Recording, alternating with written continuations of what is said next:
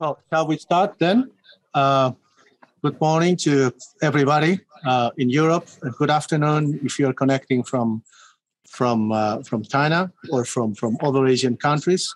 Uh, my name is uh, Amadeo Jensana, and I'm the uh, Economic and Business Director at Casa Asia. And welcome, welcome to this webinar about East and West, actually different perspectives on management we have co-organized this activity uh, between uh, the International Federation of Scholarly Association of Management, uh, the Scientific Association of Economics and Business Management, ACEDE, and Casa Asia. Uh, the institution that I represent, Casa Asia, uh, belongs to the Spanish Ministry of Foreign Affairs and is trying to foster uh, different projects with Asian countries in different fields like culture, education, business, and um, actually, for us, it's a great pleasure uh, to count on the participation of uh, four very uh, important professors on uh, management to try to uh, explain to you actually what are the differences and also similarities between the management styles uh, in, in the East and the West. Um, so that's all from my side. And I would like to pass the floor to Luis Angel Guerras, who is the president of ACEDE, the Scientific Association of Economics and Business Management. Uh, Mr. Luis Angel Guerras, please, the, the floor is yours. Thank you. Uh, good morning or afternoon to all the speakers and attendants to the webinar on East and West comparative perspectives on business management.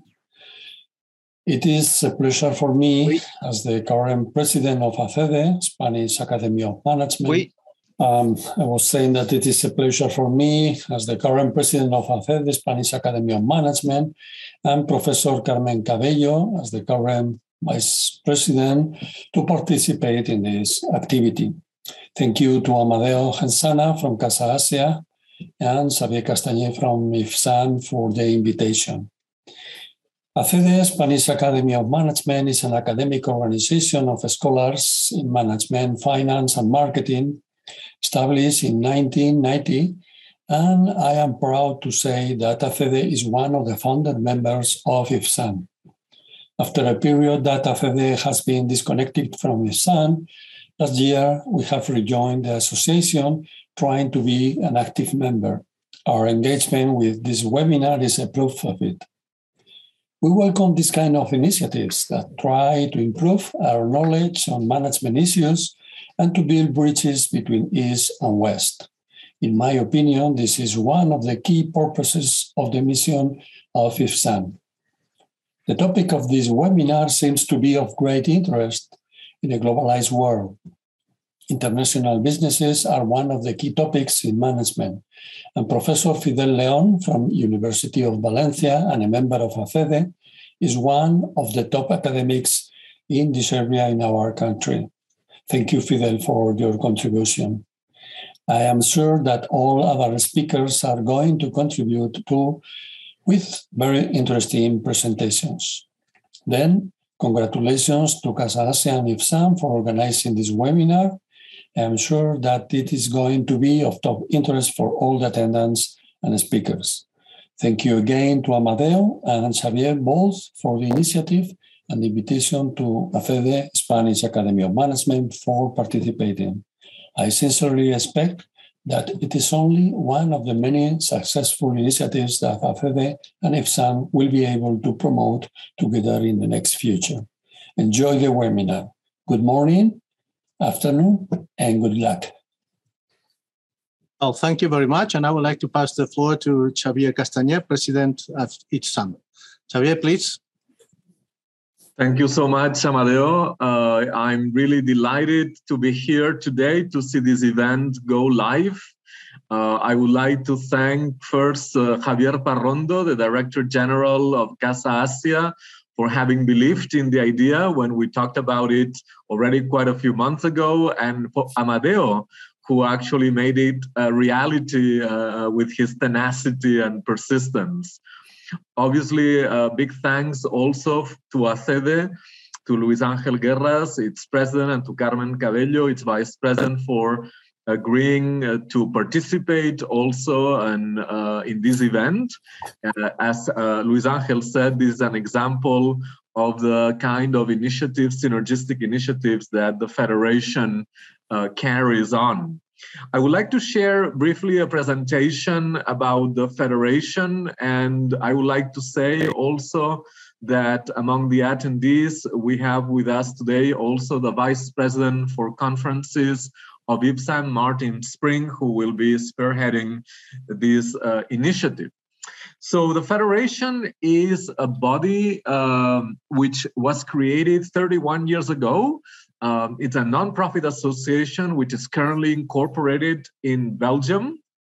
And it has uh, currently 20 two members between full members and associate members and two observer members. You can see here the geographical scope of the federation, which has quite a few members uh, from Asia, in Laos, in Nepal, in Japan, and uh, broadly speaking, uh, also in uh, Asia.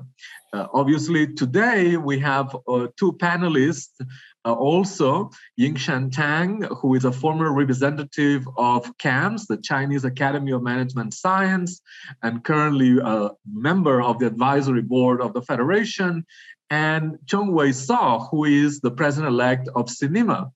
uh, and also a member of our general representative as one of its representatives. So um, what to say more about the federation? In brief is that its purpose is to advance business and management research teaching and practice across the world.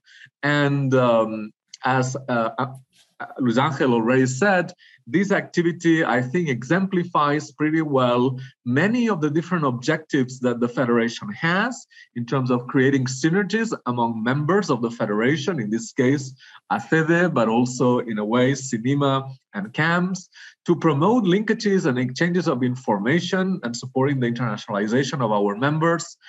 And um, this is an international activity, an international webinar that is devoted to explore and exchange ideas about management and the differences, as it was said by Amadeo and Luis Angel, between as east and west parts of the world.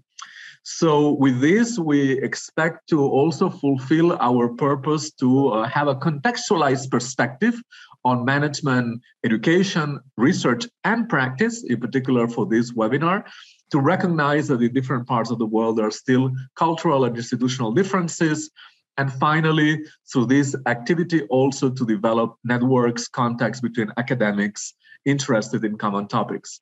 If you want more information about the Federation, please go to ifsam.org when you can have information about our membership in more detail, soft policy statement on management research, our upcoming biannual conference, and we are also present in social media. Again, thank you so much to all of you for attending to this presentation. Xie xie, muchas gracias de nuevo a Casa Asia y al gobierno español.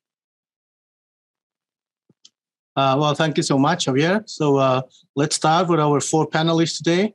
I'm very glad to see actually there's uh, a lot of people just connecting from different parts of the world. I'm seeing now from Taipei, uh, also from the Canary Islands, from Andorra. So, uh, and please, if you have just any question, uh, you can just write at the chat Okay, and uh, later on we will have some minutes at the end uh, to uh, to answer the question. So uh, I will start with Professor uh, Yinshan Tang, who's Professor of Management Computing at Henley Business School. Professor, please, the floor is yours. Thank you, thank you, Madero. Good morning and uh, good afternoon, whenever you are. My talk is picking or uh, trying to pick up the main points of different ways of managing uh, between China or Chinese and the and the Western part of the world. I use the degree of freedom.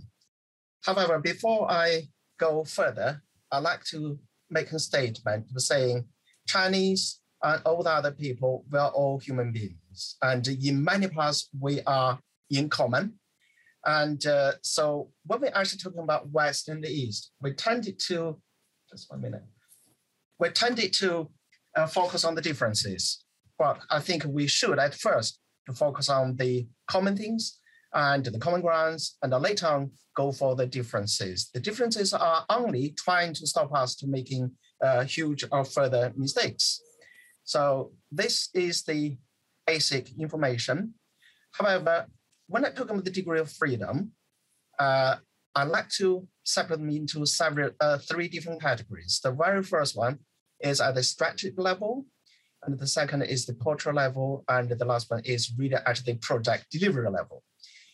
If you look at the Chinese on the way of thinking and also the way they behave or practice, I put three pluses here. So at the strategic level, the Chinese tend to be more relaxed.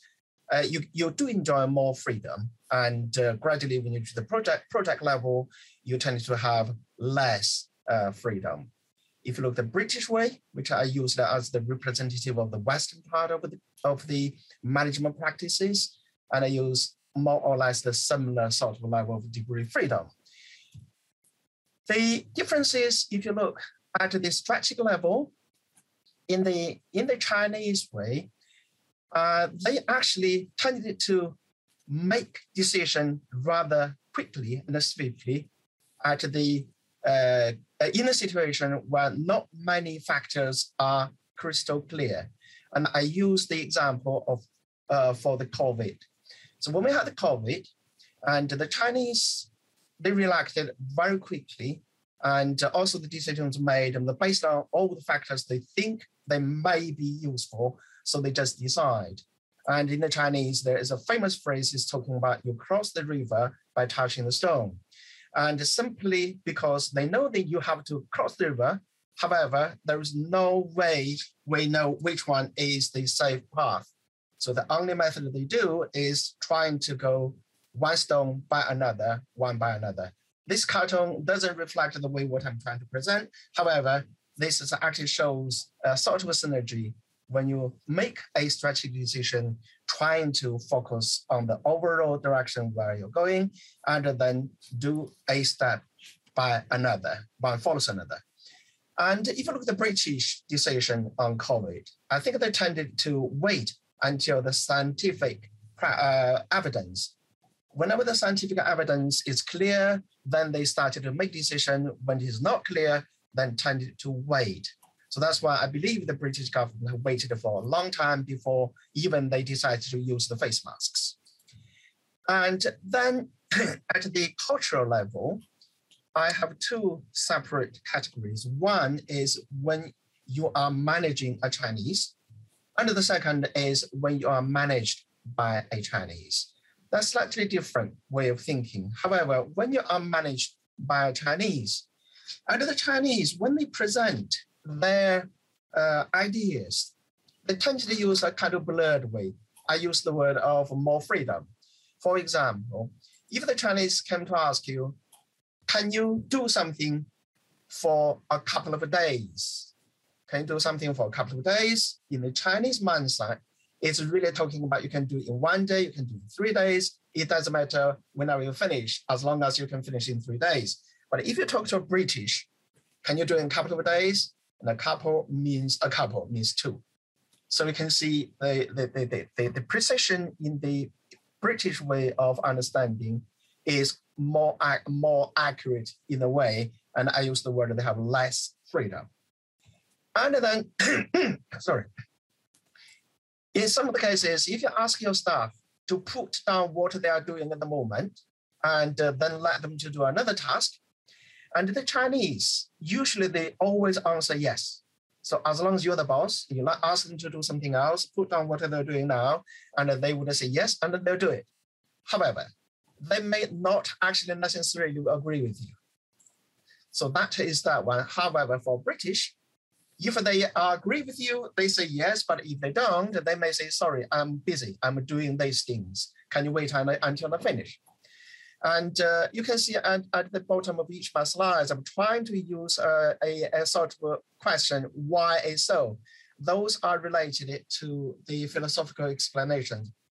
Because I understand I only have 15 minutes, so I'll go through this quickly. So later, if someone got questions, and uh, I would be happy to discuss this in the discussion time. And the third one is a common challenge for when you're actually managing people, you ask them to work overtime. So if you ask people to work over, overtime, under the Chinese, usually they would say yes. And although sometimes they actually really want you to say no, but because you are the boss, you said that, and they would say yes. And again, for British staff, they would actually answer yes or no, depends if they're happy with the job, what they are doing. And uh, if you ask your staff to provide a honest review on you, and uh, so be careful on this particular part because the Chinese, they would only give you the positive ones. And they see the British do the same, but actually I can see the British is doing similar, but in the sense of uh, uh, uh, in the sense of uh, degree. And I think the British is much less than the Chinese ones because when you ask people, especially face to face, of their opinion, and they usually only give you the positive parts.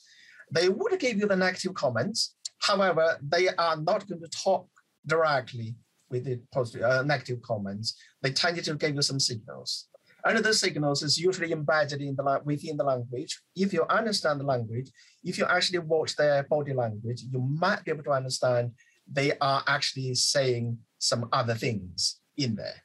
So, so this is the fourth one. And for the fifth one, oh, by the way, all those things are actually through my uh, my work by observing the Chinese companies uh, in the UK and also for some of the British companies, they actually have subsidiaries in China.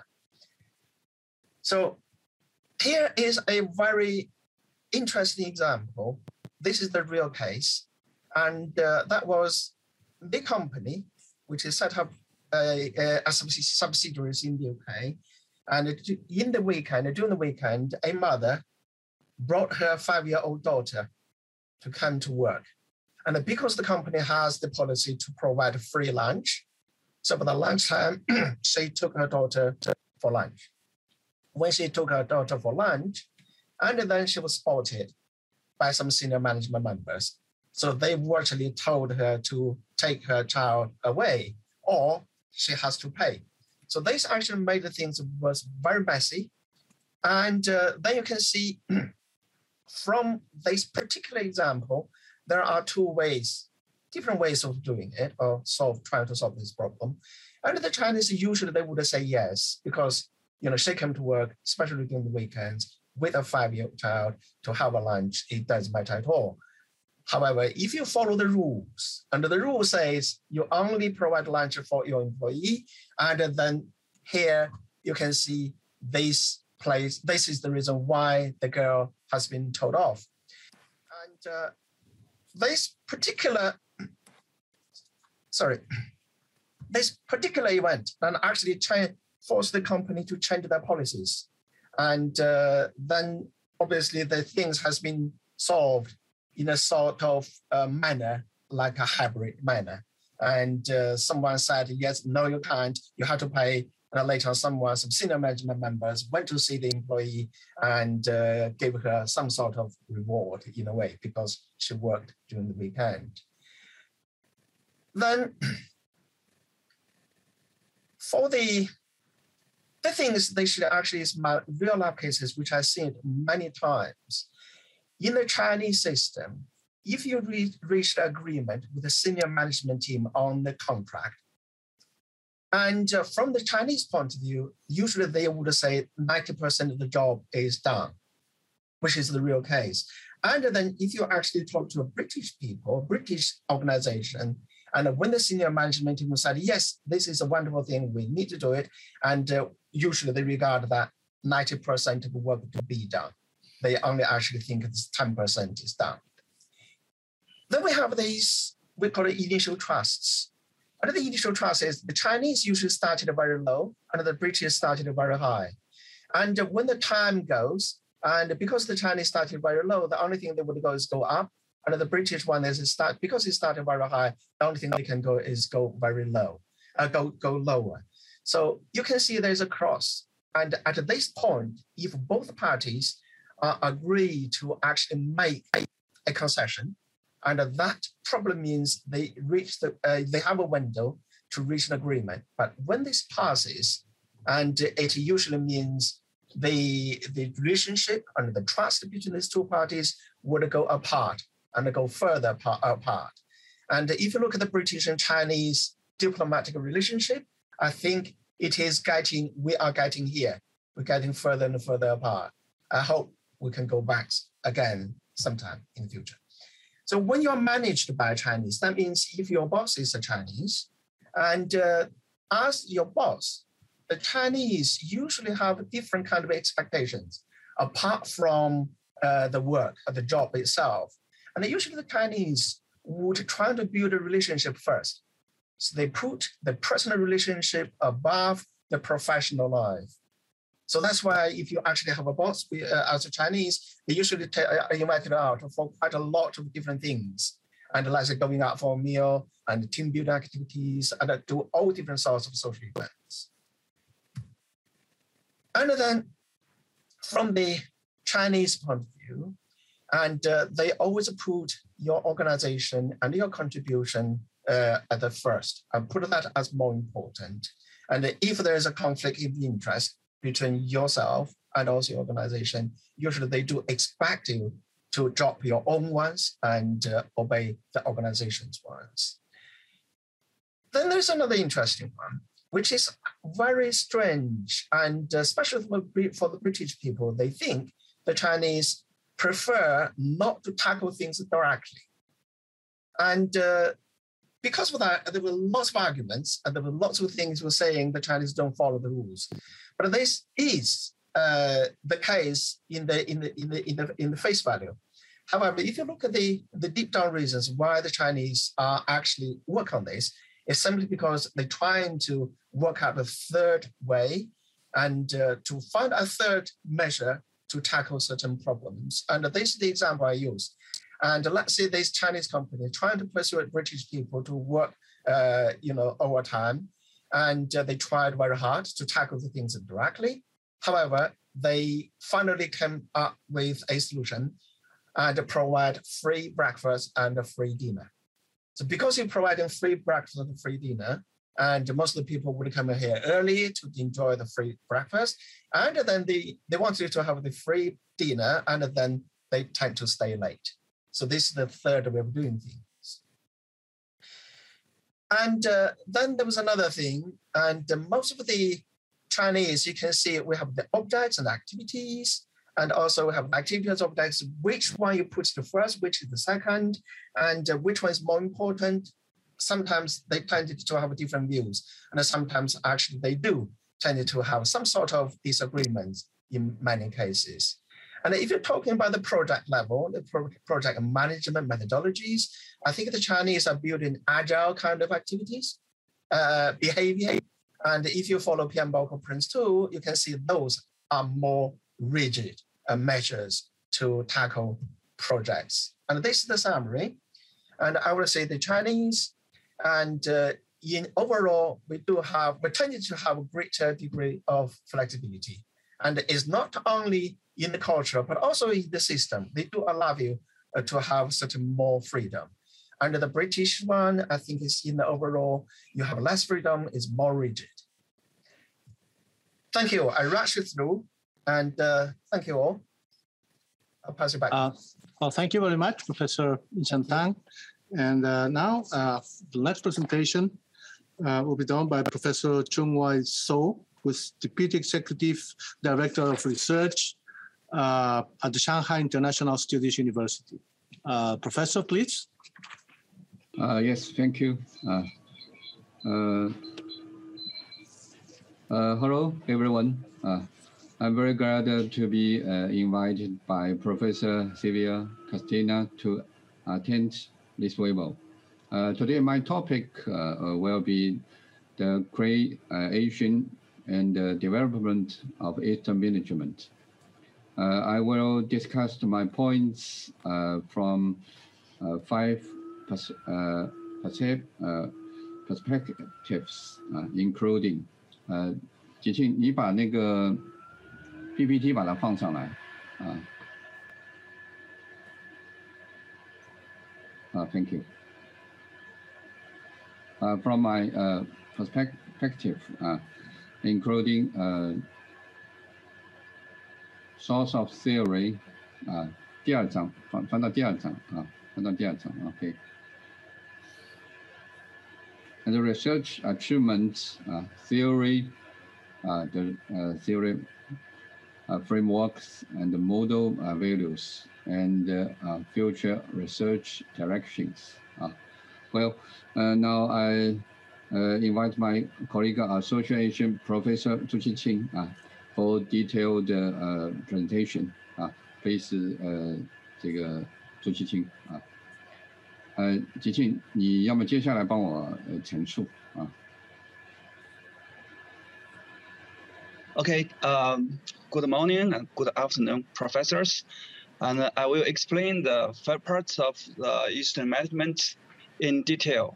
Uh, first, as for the source of uh, uh, the theory, uh, Eastern management uh, studies. Is deeply rooted in the management culture of Eastern nations, uh, integrates the wisdom of people in the Eastern, Eastern and Western countries.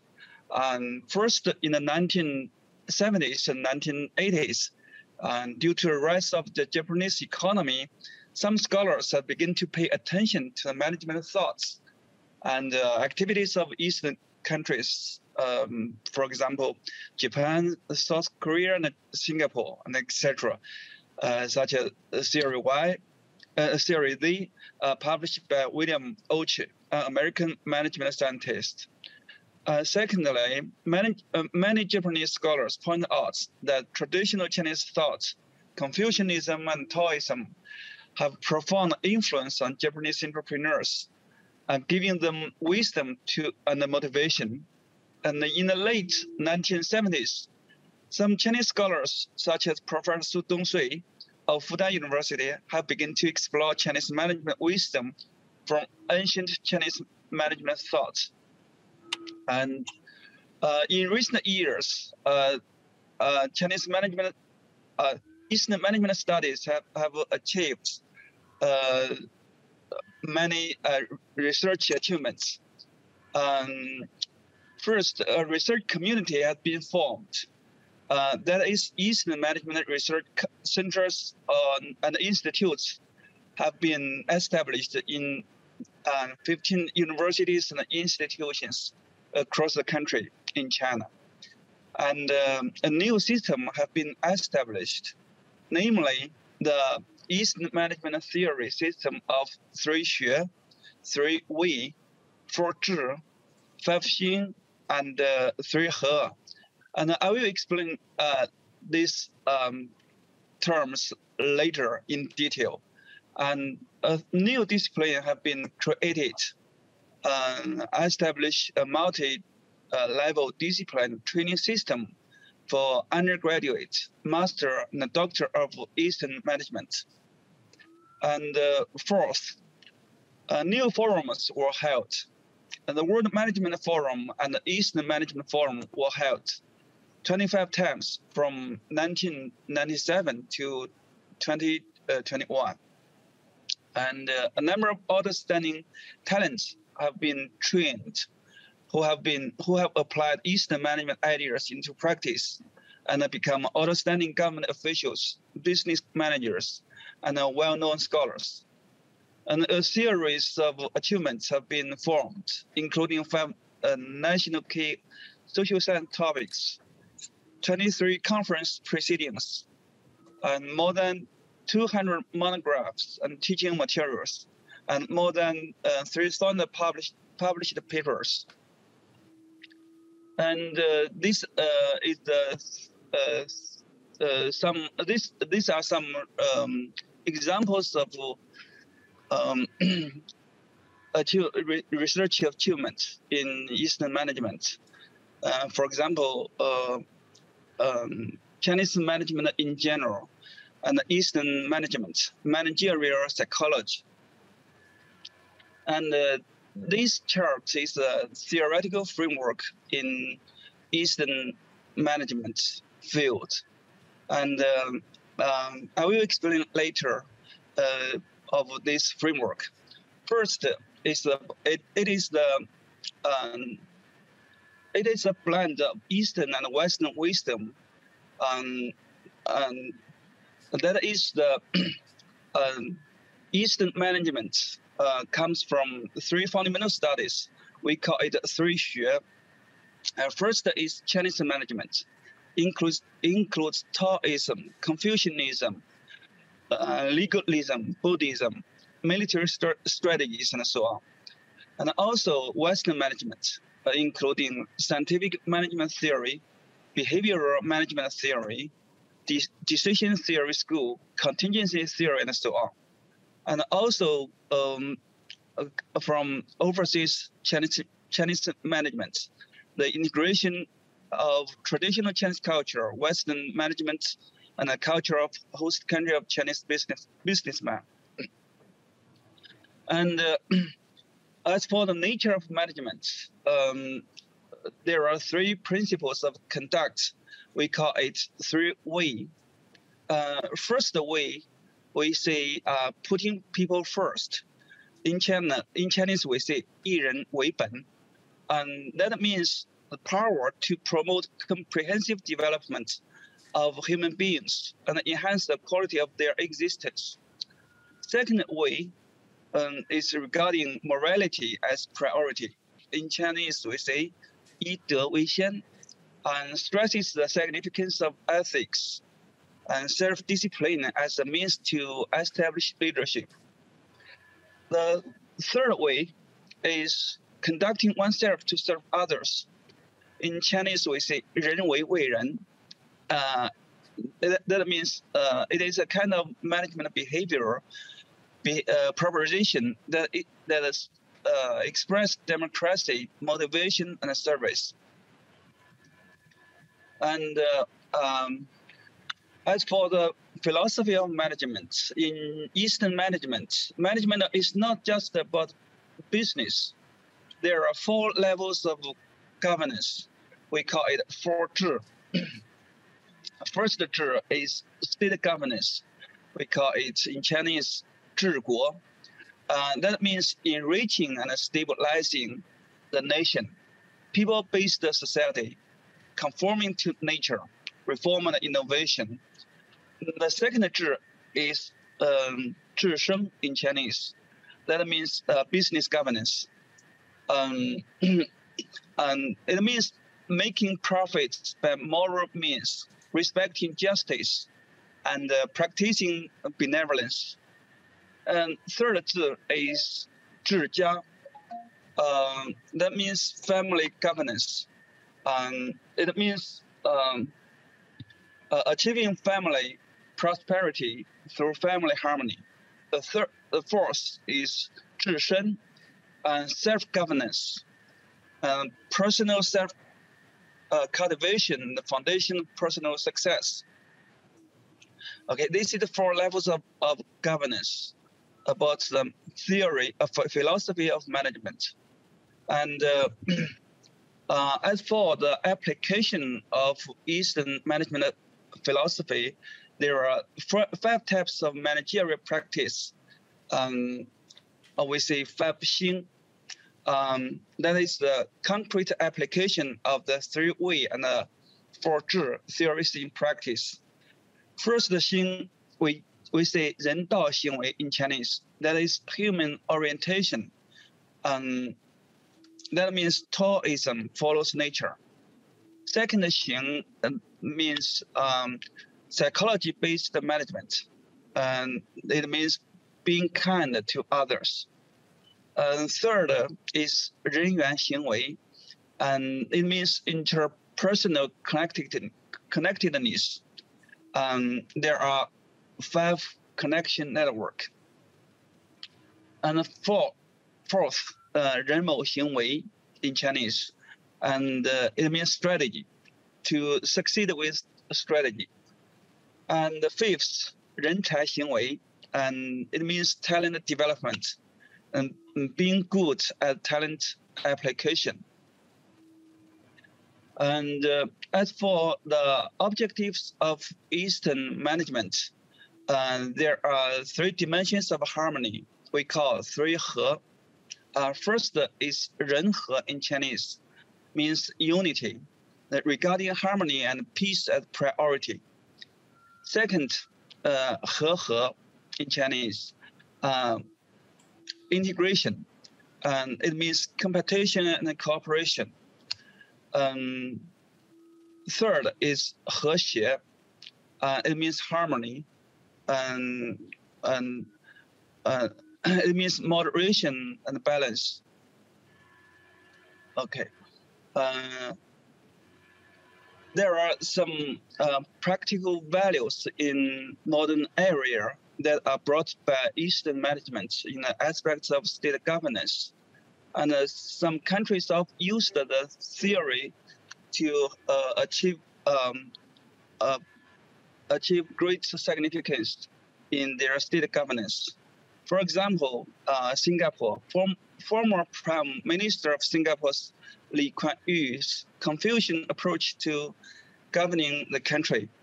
And Singapore, actually, Singapore is a multiracial society with a wide range of religious beliefs, among which the Chinese population accounts for more than uh, 70%. In 1982, Lee Kuan Yew reinterpreted loyalty, filial um, piety, benevolence, love, courtesy, righteousness, incorruptible, and shame. In, 90, uh, in 1991, Singapore's uh, parliament passed the common values. Um, after years of efforts, the ideas of Confucian ethics have already permeated into all levels of, of Sing, uh, Singaporean society, playing a positive role in advancing the uh, practice of modern, modernization. And uh, as for uh, the business application, uh, I will give you example of Chinese um, enterprise, uh, Fotile. Um, um, Fotile also use a Confucian approach to its business. Uh, first, uh, the system of all employees as shareholders. Um, it gives all employees some shares uh, according to their uh, position and contributions to um, to the business. And second, is the source of innovation is benevolence. And third, is the combination of Chinese and Western management, using Chinese ways to control Western skills. And as for uh, self-governance, um, the example is uh, um, the Japanese entrepreneur Inamori um, Kazuo. Um, uh, the management philosophy of Inamori Kazuo is also um, um, common to the uh, Eastern uh, management theories. And we can see that uh, the respect of divine and love people, altruism need to lead, uh, leads to uh, prosperity.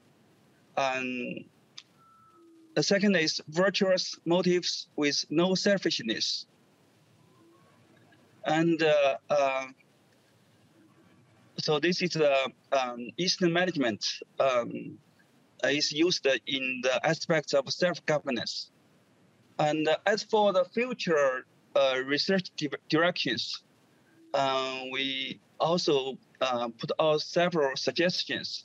First, analyze and summarize, summarizes the characteristics and rules of Eastern uh, enterprise management activities. Second, to explore the application effect of Western management theory in the context of Eastern culture. And third, research on similarities and differences and the integration of Eastern and Western management thoughts and theories. And all the facts provide the most promising manual theories are often produced in rapid development countries and re regions. So Eastern management will usher in unprecedented development in uh, opportunities. Okay, that's all. Thank you very much. Thank you, thank you, both Professor Chung Wan Song. And uh, okay. now I would like to pass the floor to Josep Maria Coll, who is Professor of Strategy, Sustainability, and Innovation at EADA Business School, and uh, also visiting professor at Yonsei University of Korea. So uh, he knows very well, actually, I think both systems of management, as uh, Josep Maria has also been living in Korea for, for, for some time. Uh, please just thank you so much, uh, uh, Amadeo, and also to the organizers for the invitation to be part of this panel with also my colleagues and, and to the rest of the audience for your participation. Um, I will try to share the screen. I prepared to present. Um, I cannot share the screen because I think that the still Professor So is uh, sharing it.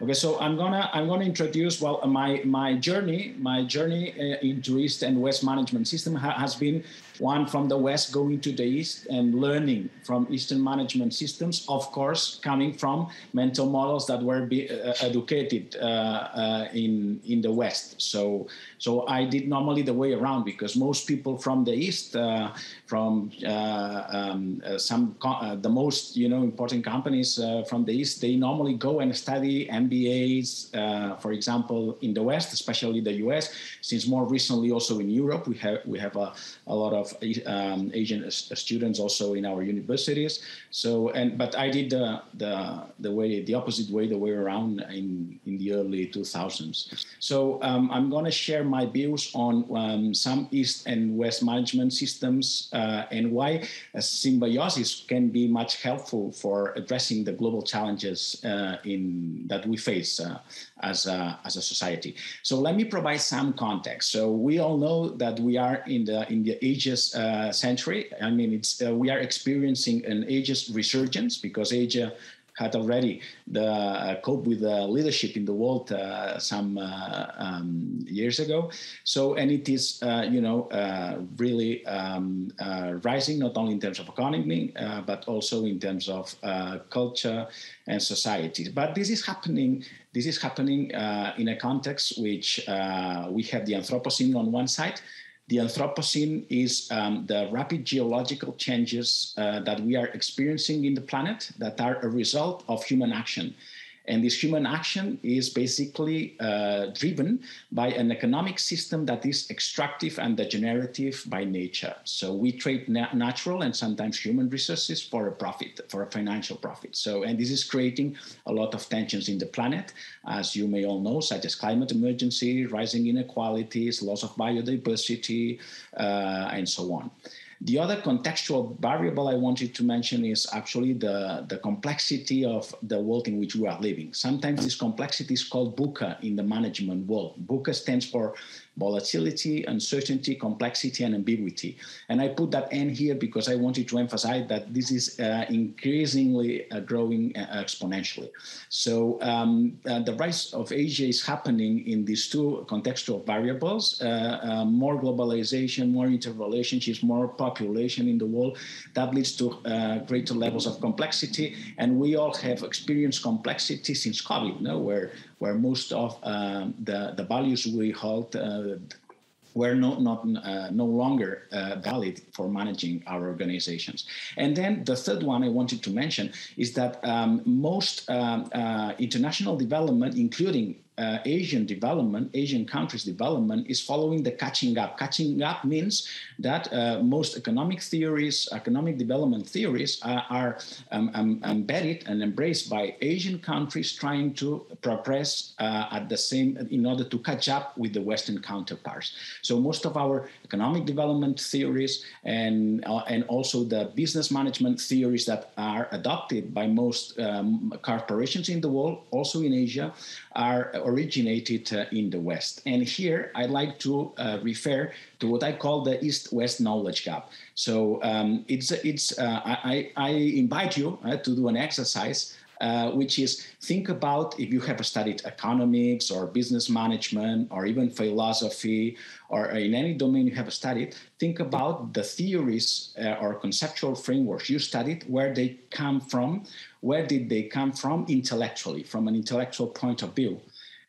And you may you may wonder uh, uh, that most of them have originated in the West. This is an exercise. Well, first, of course, I did uh, myself, and I often do with my students. And uh, we can come up with, for example, you know, in terms of business management, the five uh, uh, forces of Michael Porter, the business model canvas, the behavioral science and a lot of a lot of uh, the four P's or, or, marketing four P's of uh, Philip Kotler. Most of the theories you have studied uh, are coming from the West, and very few from the East. Some, but uh, but still few. So so we have an East-West uh, knowledge uh, management gap for different re- reasons, especially because of the catching up theory uh, I mentioned earlier, and because the global globalization uh, was uh, originated uh, following uh, Western management mental models. So um, my message here is mind the gap. It's a it's a gap I explained in my recent book. Uh, here you have the reference, which is called Buddhist and Taoist Systems Thinking, published six months ago. And um, I'd like to offer my views. This is not exhaustive, of course, because uh, that would deserve not, uh, uh, a three-day uh, webinar.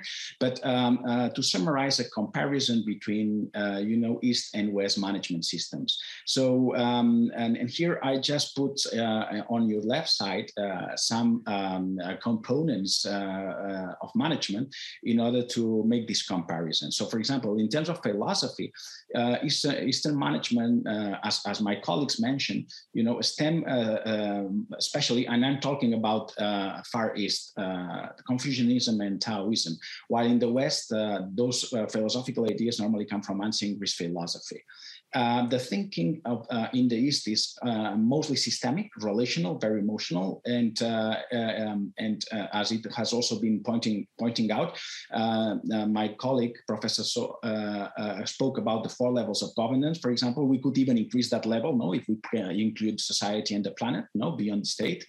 Uh, and uh, and in the West, uh, the thinking mostly is linear, is more reductionistic and more rational, because the, uh, in the East, the theory of management is more uh, related to the organismic uh, management theory that comes especially from Taoism, this Taoistic um, approach to nature to understand that the human being is a small universe that stands between heaven and earth, and the theory underpinning the Western management is more related to scientific management, especially since since Frederick Taylor published Scientific Management in early the 20th century. Um, the agent uh, um, in, in, Eastern management is mostly the virtuous man. It is that man that puts people first, that uh, stands at the center, and it's also called the superior man. And in the West, uh, the main agent of uh, management is the Homo economicus, which uh, is um, very much focused on the utility and the material accumulation of capital. The decision making process in the East is very much determined and conditioned by uh, uh um, um, uh, uh, finding a balance between justice and benevolence and interest, as also was pointed out, while in the West is more focused on profit maximization. Um, the problem solving uh, in the East is about finding a middle way. You know, it's about moderation. It's always finding a middle way between diverging interests uh, that are uh, involved in the problem solving, while uh, in in the West is more focused on uh, finding an efficient way of solving problems. Uh, regarding control, in the East, uh, we find more uh, adaptability, a higher degree of freedom and flexibility. And in the West is more focused on prediction, trying to predict, trying to control norms and rules that may enforce this kind of control. And um, regarding uh, leadership, uh, uh, the East uh, values, especially seniority, is something that you may uh, may, may, have seen uh, clearly on the management structures of East Asian um, organizations. Whereas in the West, the leadership is more focused on meritocracy, so not so much on how old people are and how all have been working in a company and the network uh, style, uh, the, the style to do networking in the East is, uh, I, I, put here a term that, that was coined by a colleague of mine in Korea, uh, Professor Chang, uh, called we me. So first, first is about um, um, how my actions are going to impact the collective, uh, the group, the team, and, and that conditions very much how we relate with each other in the East. So first we and then me Whereas in the West, it's more me. So it, it's more a zero sum game. Uh, there's more self interest first. And then if this can also be beneficial for others, the better. So it's more me, we. So, so um, those would be the uh, some, uh, you know, uh, characteristics, some traits uh, uh, which are um, diverging from east and west. Now, if you have here the two different circles, and you see some intersection in the middle, in the middle of the two circles, right? So um, those those here is that um, the East, by the theory of catching up, has also, of course, um, integrated and embedded some traditionally uh, management principles born in the West, like science and technology, research and development and innovation, and the principle of competition. So this has been integrated uh, in order uh, for uh, Chinese and Eastern organizations to to catch up. And then uh, here, the last uh, concept I put here is emergence emergence is, um, is actually the result of putting, in that case, management principles that may be opposite to each other, but that they can interact as they are also, they may be interdependent to each other. So emergence is the result, the outcome of uh, putting those opposing uh, principles uh, together. So that creates a convergence and, and something new is born out of the collaboration or, or, the cooperation between, in that case, Eastern and Western management styles. And this is the idea of symbiosis. So symbiosis is when you try to put those up, uh, apparently contradictory elements, principles of management, and you try to combine them. And when you do that, uh, uh, as a result of the interdependent relationship between them, there is a synergy that can be beneficial for management in terms of organizational management and also at, at other levels. Let me let me put two uh, examples of that. So one uh, company that already did that uh, was uh, Samsung. Samsung started uh, around 20, 22 years ago, and I, I, I, I, had the privilege to, to collaborate with them on that, uh, the hybrid management uh, system, which, uh, which was about uh, bringing Western management principles to a, a, mostly Japanese style in managing operations. And American style was most, most that was brought into Samsung was mostly focused on bringing um, strategy principles and also human resource corporate policies into the company. So they, they recruited, they set up actually um, uh, what was called a global strategy department. They recruited global talent from all over the world uh, uh, in, in marketing, in finance, in design, and IT. They also sent a local talent to study abroad, especially at uh, the United States. Uh, and then um, they also made something which was uh, very interesting for, for all um, um, expats that were going to Korea, which was to make a corporate culture induction training that lasted for two, three months and that was quite intense in, in terms of trying to uh, get to know the local culture, the language, and also the Eastern management principles that prevailed in the culture. Um, they um, uh, uh integrated a, a, mix of seniority with meritocracy. They combined those uh, together, so that would be a, a, better fit for the, the global talent coming to, to, in that case, South Korea. And they also found a good balance between exploiting internal capacities with exploring external opportunities and the global talent going to that global strategy department was actually uh, an enabler of that. Um, and the second, the second case I wanted to mention is the dual strategy case uh, by Singapore Airlines. Singapore Airlines uh, is, is, is quite uh, quite a case because uh, I think since 1972, if I recall, they haven't had a profit loss, uh, which is quite unusual, um, and, and, and especially for that competitive market in, in which they operate. So, uh, and they, they combine dual strategies. Even Michael Porter said that pursuing dual strategies would be dangerous and quite, quite hard or uh, uh, in the long run, uh, because they could lead to contradictory organizational tensions. but Singapore Airlines is proving that it can be done. And, and they have like so uh, four um, seemingly paradoxes, but that they are also uh, actually they found a balance between two interdependent components. And one of them is service excellence and cost leadership. So in business schools, we are taught that, or, or you rather p- uh, pursue diversification strategies in which service excellence fits, or a cost leadership strategy. So uh, Singapore Airlines has managed to combine both.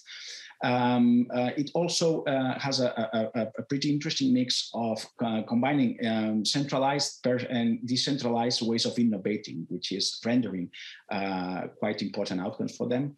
Um, they are uh, at the same time a technology leader in, in, in certain aspects and a follower in other aspects, especially at the back office aspects, and a tech leader uh, regarding the customer relationships.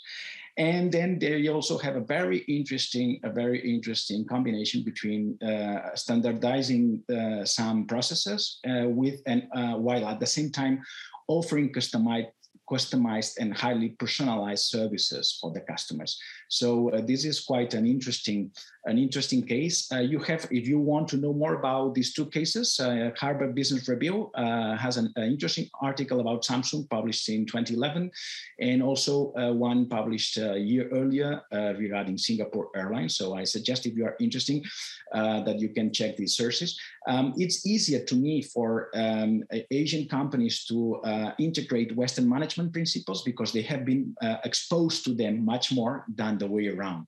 So that's one of uh, the particularities. That's why we will find more cases of Asian companies that have, you know, uh, integrated and, and practiced the symbiosis rather than the way around. Um, and finally, I'd like to share with you some impl- implications for the future of management. Um, and the first, first uh, here are some fields where you can apply those uh, the, the, symbiotic relationship uh, between uh, Eastern and Western management.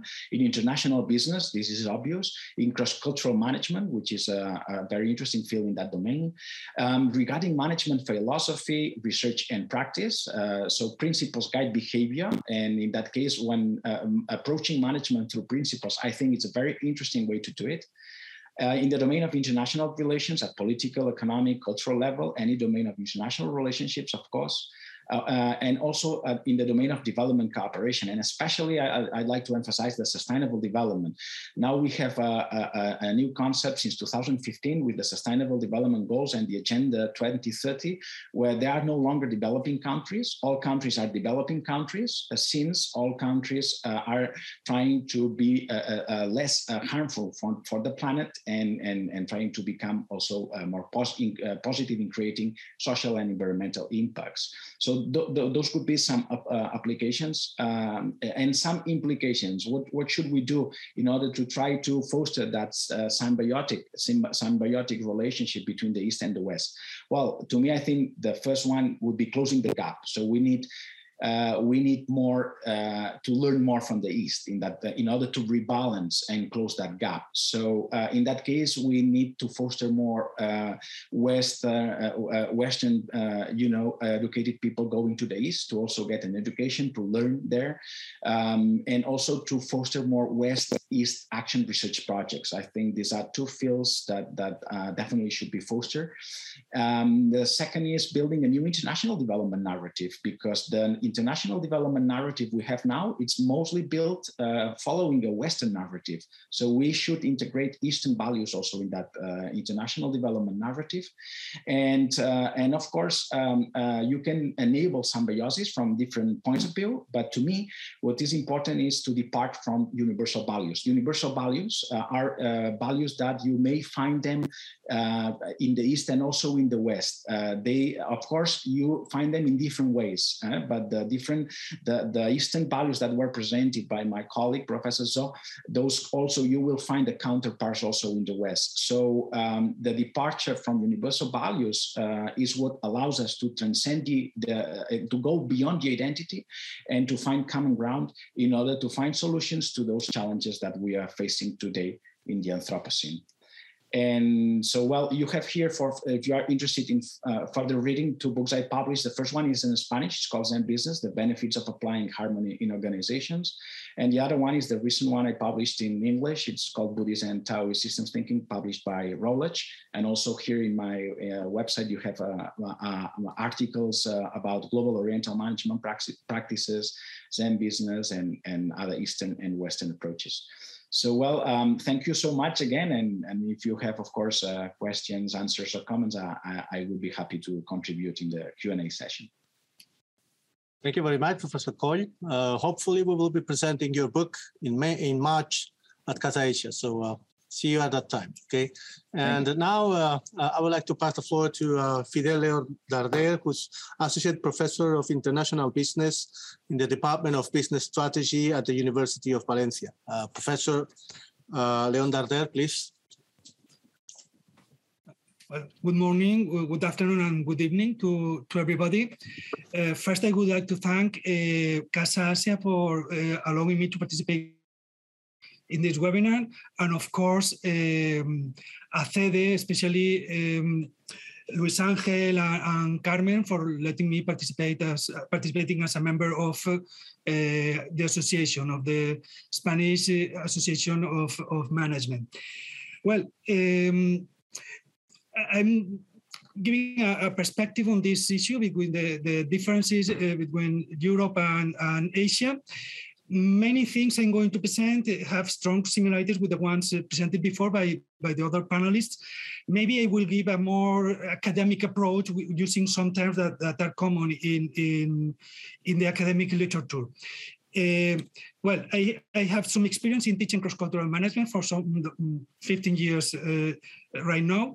And the first issue I would like to, to, to focus on is in the fact that when thinking of the uh, differences in uh, the way of doing business in Asia and, and Europe, in most cases, as, as Josep Maria Coll uh, said before, we always have a Western approach to compare different cultures. In fact, uh, it's very difficult to, to uh, give a precise uh, description of how business are done here in Europe because Europe itself is very uh, diverse. We have uh, strong differences between the north and the south of Europe, uh, richer and poorer countries in, in the continent, uh, small and large size enterprises.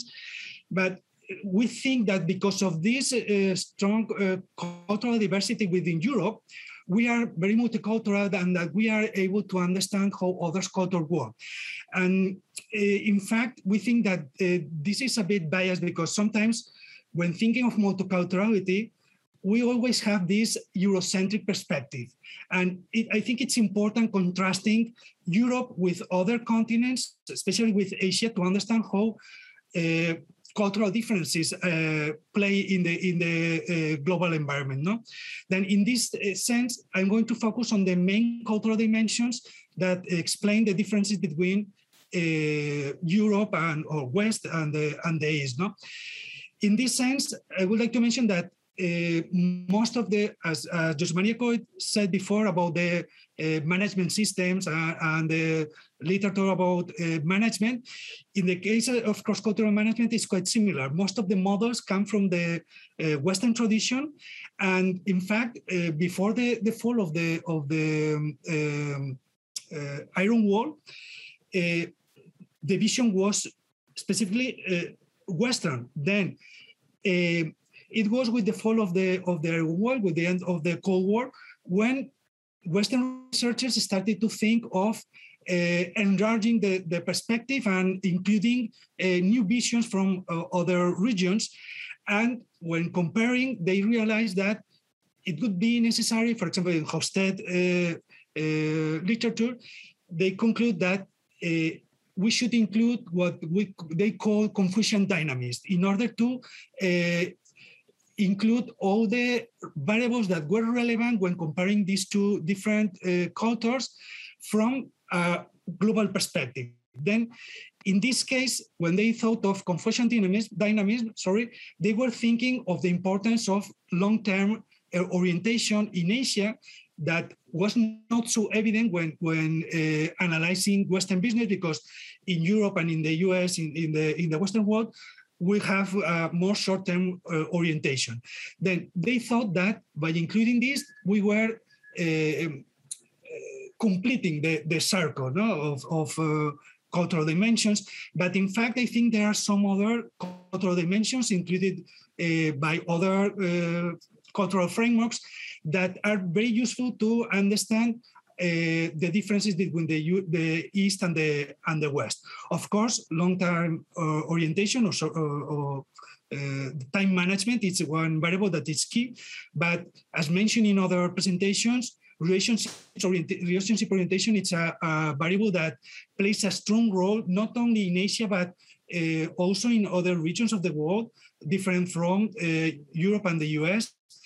The role of hierarchy it's also different in, in the different regions, and of course the the, the perspective uh, uh, when addressing problems uh, in in Europe, we have a more specific vision, as some of the previous panelists mentioned, and in in in Asia in general, they have a more comprehensive, a more holistic uh, approach to not only business but also to life.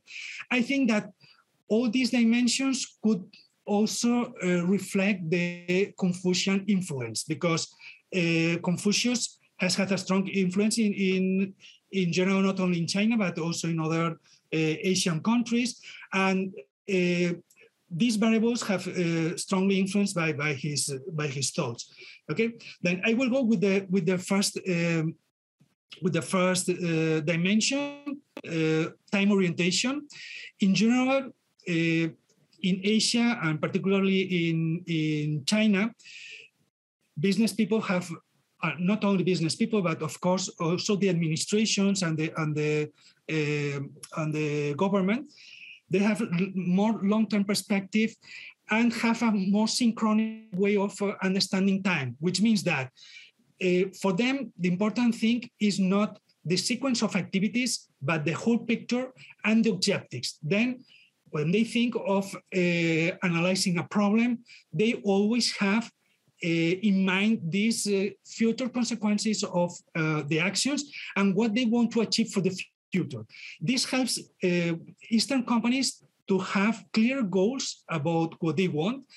And uh, one thing that is uh, very important and that uh, it's a, a strong um, difference with the with the east with the west sorry is that this long-term perspective helps companies to make the decisions at the right time and to, for example, I think this is very important when making uh, acquisitions in, in uh, international business, for example.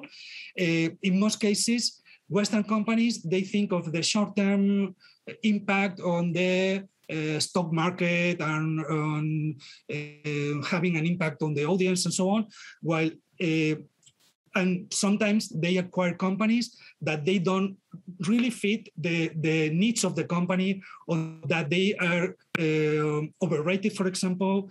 I'm just giving one, the, the example of uh, Geely Auto and Volvo. Everybody knows here in Europe, the, uh, Volvo Cars. It's a Swedish company that was acquired by Ford in the uh, but Ford Motor Company in the in the 90s, and just 10 years later, this company was sold to Geely. That time, Geely was a small car producer that had been born just uh, 10, 15 years before. It, it was supposed that uh, Geely lacked the, the, expertise, the knowledge, the technology, and the, the resources to, to have global reach. But uh, step by step, they were growing in the in the in the uh, local market, and they accumulated the, the resources to uh, go global. In this sense, um, they lacked most of the traditional um, uh, firm-specific assets, we, we consider multinational companies need to go global. But in this case, they were very wise in programming their long-term activities. And one key uh, uh, fact in the in their uh, development was the acquisition of Volvo from Ford. Geely bought Volvo from Ford for a third or a fifth of the uh, cost uh, Volvo had paid 10 years late earlier. Okay, why? Because maybe Ford acquired this company thinking of uh, the immediate uh, needs of the company, while Geely was thinking of the long-term perspective. They were thinking of what assets, what was the value uh, uh, Volvo could uh, contribute to the competitive advantage of the company. And also, Geely was very respectful of the assets they were acquiring. This is something I will comment in the next uh, in the next uh, slide. Another issue that uh, also my colleagues in the presentation have mentioned, it's the importance of relationships in uh, Asia. here we, with our Western perspective, have a, a very limited perception of what relationships mean in uh, Eastern world. Okay, uh, developing relationships in in uh, Eastern companies it's uh, something necessary in order to build trust because as uh, other panelists mentioned trust is the key variable in in, in uh, developing uh, business relationships. And in this sense uh, my perception is that because of uh, this need of relationships doing business with with eastern companies poses strong barriers to western companies but at the same time, it's true that uh, Eastern companies are aware of these differences, and they are try, uh, they are more um, willing to facilitate access to uh, their uh, business systems and to work with them than we Western people do. No, then in this sense, it's very important to understand how Guanxi works, this relationship system in China, also the importance of the indirect uh, language. Uh, Professor uh, mentioned this, um, and also Professor um, uh, Yang mentioned how important it is understanding the same thing about the same statement. Okay, in Europe, we are, or in, in Western countries in general, we are very direct. What we say is what we mean. Is just this. If we say this, this means this this, while in uh, in um, Eastern companies, saying no can be considered as sign of disrespect or it uh, can be considered very arrogant. It could damage uh, harmony. And then they avoid saying no. Then we need to understand when they say yes, that this could mean yes or no. And that if they say yes, and in fact it was no, it's not because they are trying to cheat us or that they are uh, dishonest. We need to understand that they did this because they want to keep harmony and they want to develop relationships and have a good uh, uh, climate climate in the in the uh, relationships.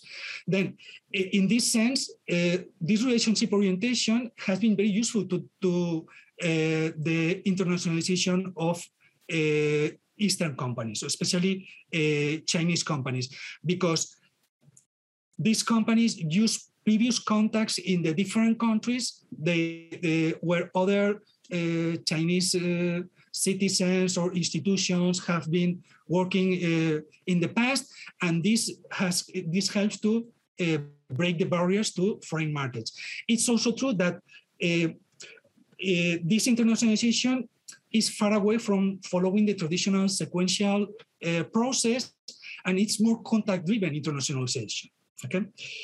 Another um, dimension where um, East and West uh, differ is in the role of hierarchy. No? It's considered that uh, Eastern societies are more authoritarian, and uh, in this sense, that leadership styles could be more authoritarian. The, the uh, superiors are, are, used to give orders and the uh, subordinates to obey. And it's supposed that in, in Europe, we have a more participate uh, leadership. Uh, managers at any hierarchical level can make their own decisions without consulting the superiors.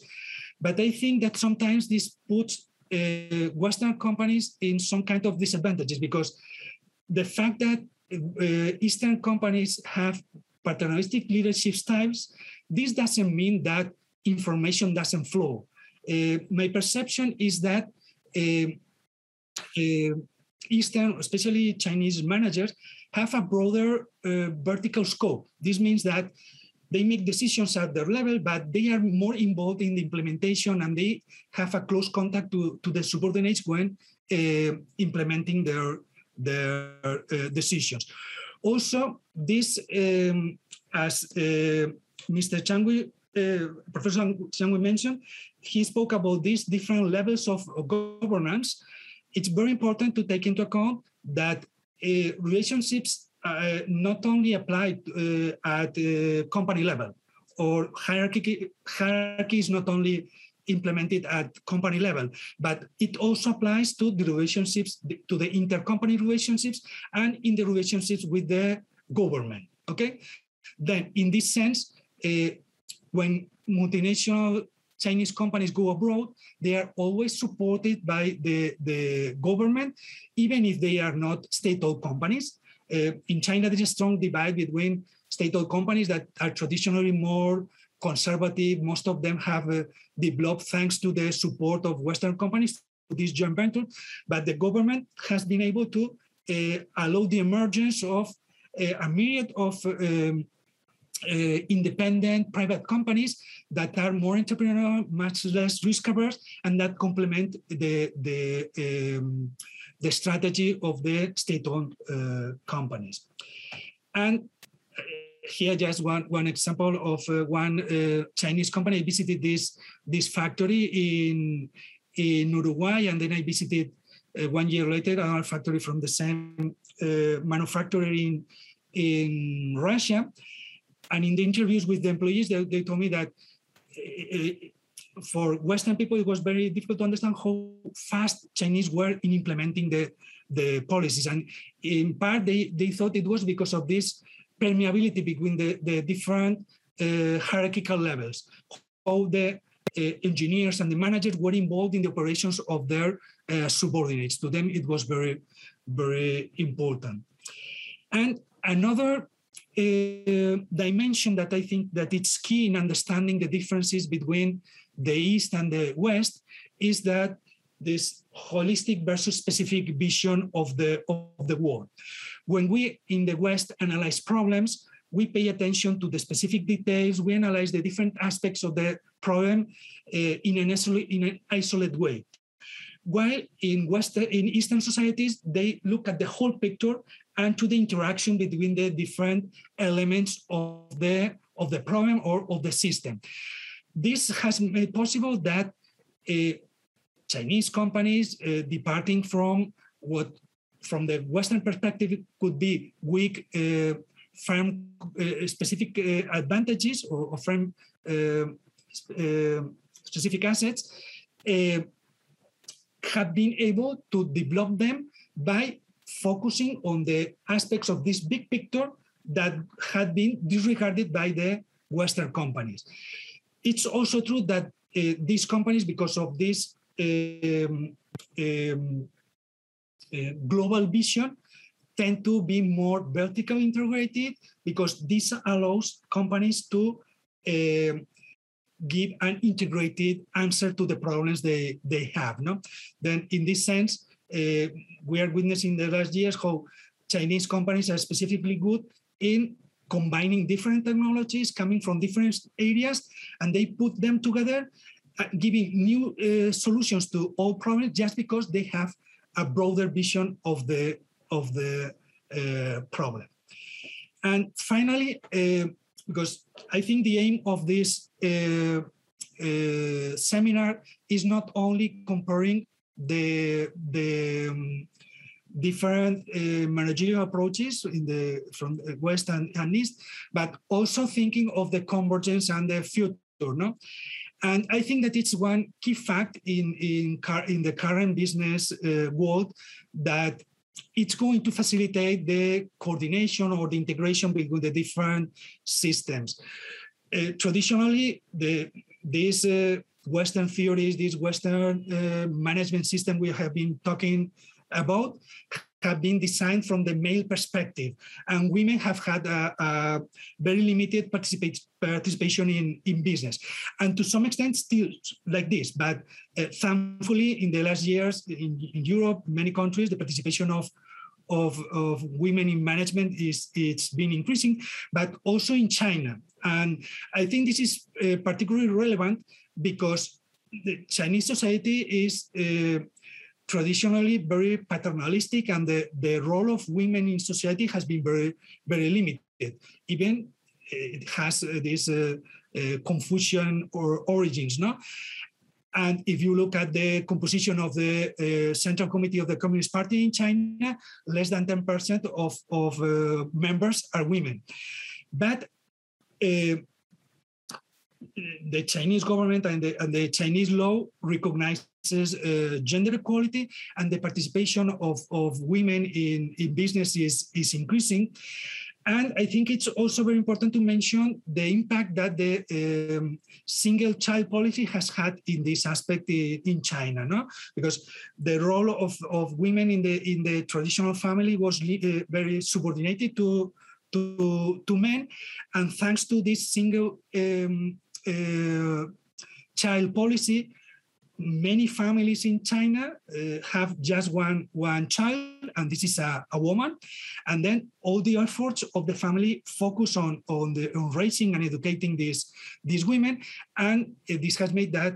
Uh, the, the, the, education level and, and the participation of, of uh, women in, in, in business has increased. And I think this is important because uh, traditionally the, the, sorry the the manager's profile is different uh, uh, when it comes to to gender differences. Uh, women are more inclined to, to inclined to uh, support diversity. They they uh, are more interested in in intercultural. Um, encounters and in fostering diplomacy and i think this approach can be useful to align the perspectives from uh, Western and Eastern uh, ways of, of, of doing business. No? Well, uh, that's all. Thank you to, to everybody. Uh, muchas gracias, muchas gracias for, for your attention. And of course, you can, all your questions are, are welcome. Thank you very much. so thank you very much, Professor Leon Darder.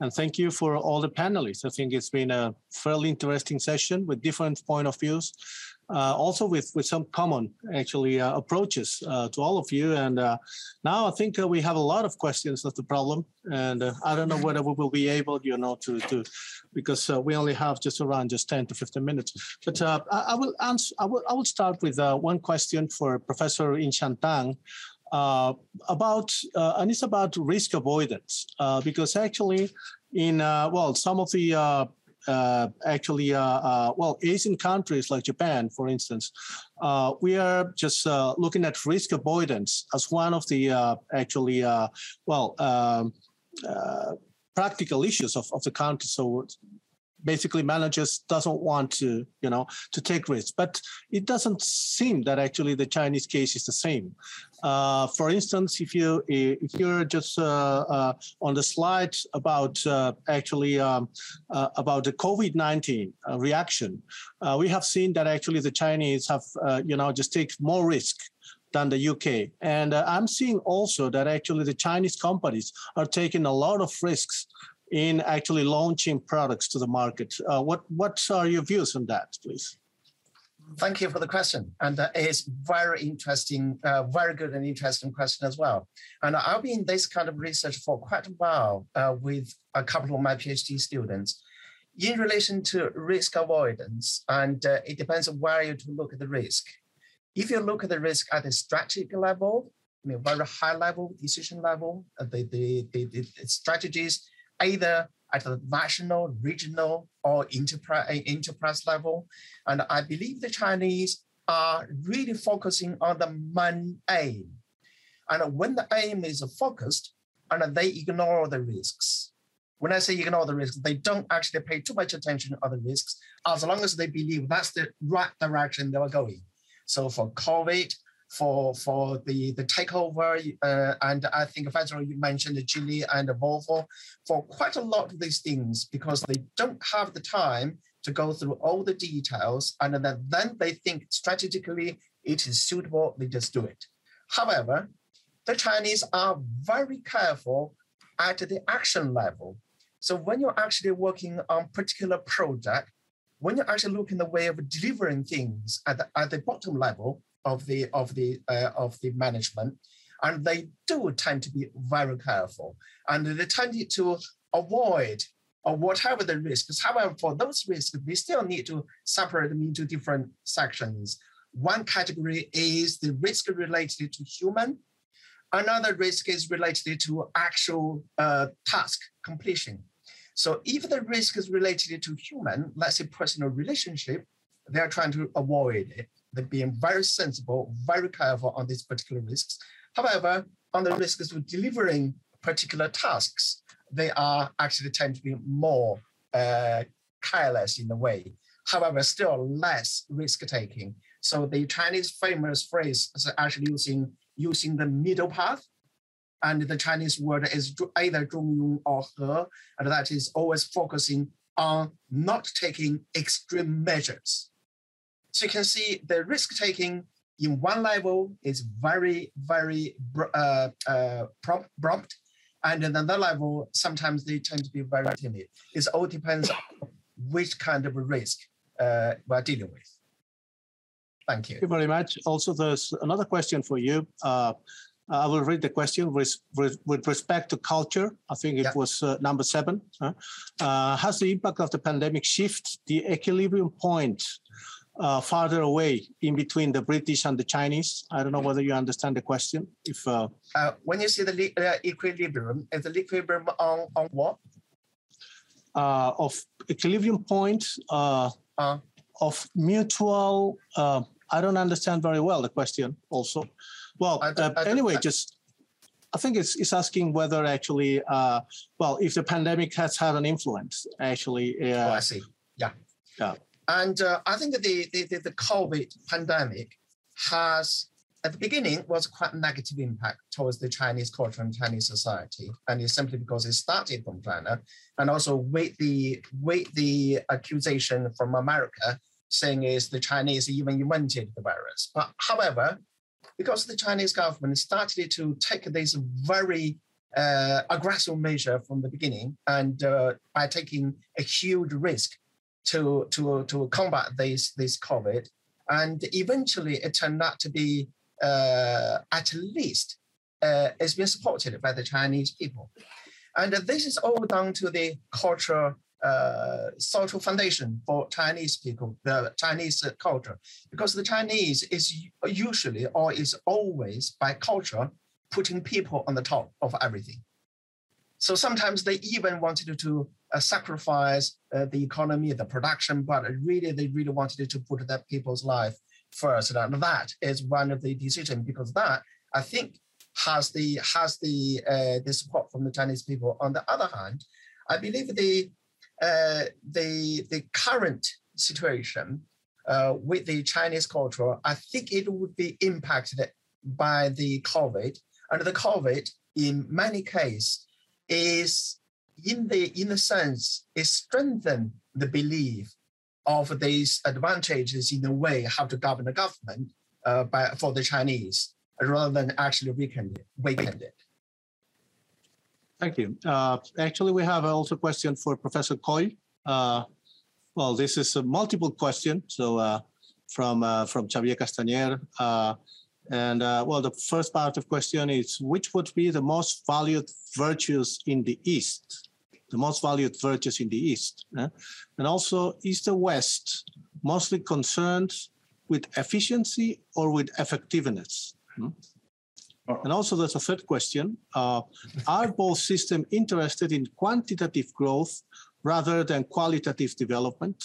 Mm. Well, so it's a multiple question. But, yes, uh, and, and all, all would deserve a lot of time. No.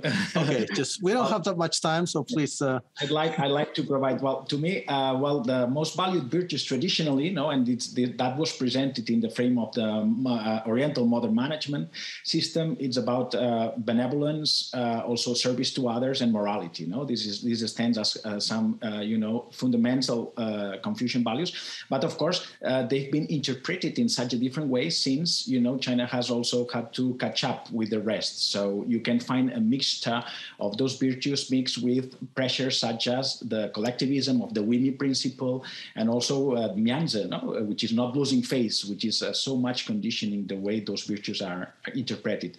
Regarding the the second, um, well, uh, uh of course, uh, uh, I think effectiveness is also present, but also in, in in in the Chinese Eastern management system. So effectiveness is about achieving the results, no, the objectives that you have. But the ways to do it they differ, as we already mentioned, no. But uh, in in terms of uh, process management, because this is something that was very much ingrained uh, after uh, scientific management was published by Frederick Taylor, and they entered uh, the metaphor of the organization as a machine. I think that efficiency is actually the, the one of the main features to me uh, in Western management. And both systems, I think they are in, um, both systems are, uh, especially the Western one, in terms, uh, when we talk about business, um, they are it's more interested in quantitative growth. This has been embedded by the also the the, uh, the Eastern management system as it has to catch up. Uh, we only uh, have to look at the the main measure we have at the state level to measure success is the GDP. So it's a quantitative system, and and, and in companies is actually the P&L or the level of turnover of the EBITDA that companies have. But but they are getting more and more interested in qualitative development since quantitative development is not enough for addressing the global challenges as we have seen. That would be my intake, very briefly. Great. Also, there's a question for for uh, all of the panelists, and uh, I think it's an interesting question. and he's saying that uh, one of the critics made to the Western-oriented management research has been considered Western management as homogeneous.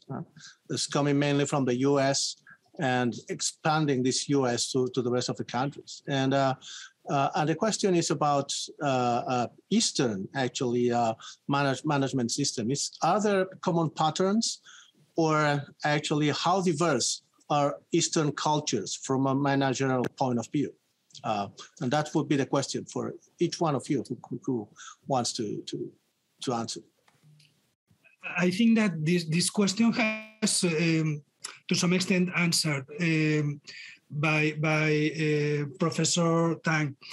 Um, I think the main difference. Uh, no, I think it was Professor Coll who answered this.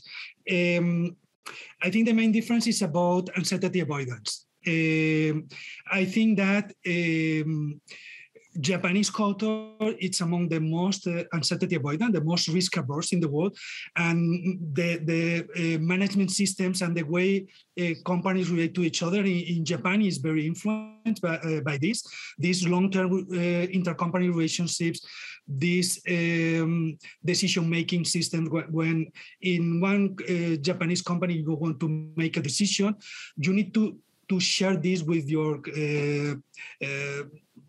colleagues at your uh, um, organizational level, you receive feedback from them because they are always thinking of um, avoiding any mistake and, and this concern for quality is very important in, in Japan.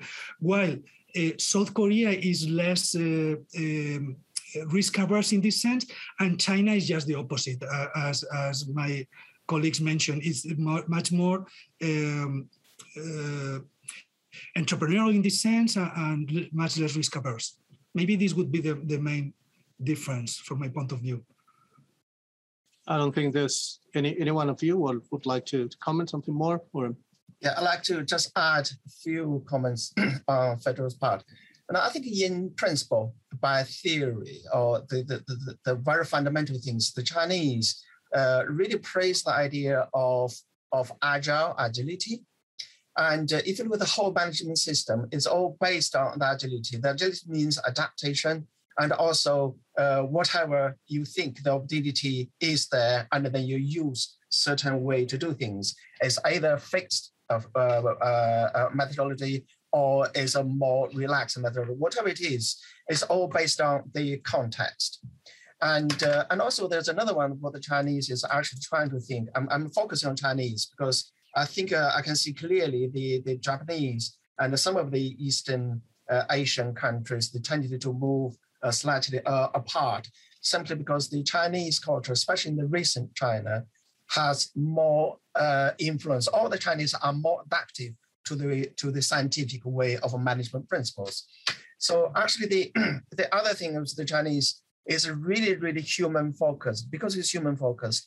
And uh, you can see the decision making process is, is more actually uh, trying to understand the differences of different requirements from different people. And in this sense, uh, the homogeneous kind of management system uh, is being modified. So the real thing is, I like the I like the uh, the phrase what Professor Coll just used is symbiosis, and the Chinese is really trying to work out a symbiotic way uh, to link the technology uh, technologies and the methodologies has been developed based on the scientific system and using uh, and the human side of these Chinese uh, ancient philosophies like Taoism and uh, and also uh, the uh, and uh, the Confucianism. Thank you.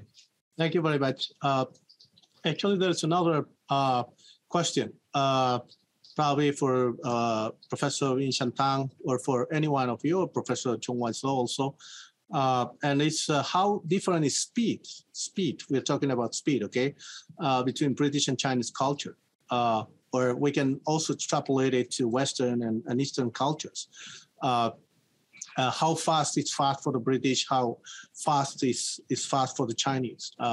that's one expression in Chinese, which is "yue kuai yue hao." So basically, you you you need to do things fast. Huh? Uh, but uh, what's what's your your point or your your views on that? Uh, uh, uh 呃呃，苏苏教授，你来，我可以帮你，我可以帮你翻译。So I will just so Professor Su can answer this question. I can translate for him if needed.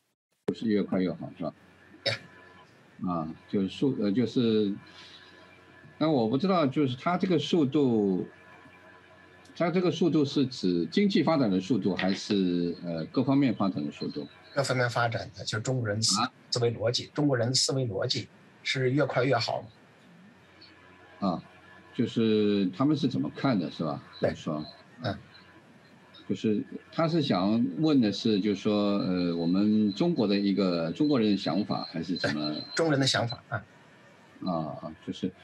那么，呃，我在想，就是对于我们中国人讲，因为原来我们就是这个起点因为比较低吧，就是说，呃，这四十年改革开放以来，这个四十几年，就是一直想的是肯定是想这个发展越快越好。那么，经过这个四十多年的一个发展呢，就是说我们想，现在原来从数量啊，现在就是开始考虑到质量的问题，就是说。呃，原来没有就是一种这个可持续发展这种想法，现在慢慢也是考虑到这个要有可持续性。那么我想就是说，随着这个数量的增多，我们想这个这个质量会以后呢，就是说我们讲这个质量会慢慢的就是说更加会呃，我们是呃更加考虑的这样一个一个范畴啊。Okay, uh, I will translate.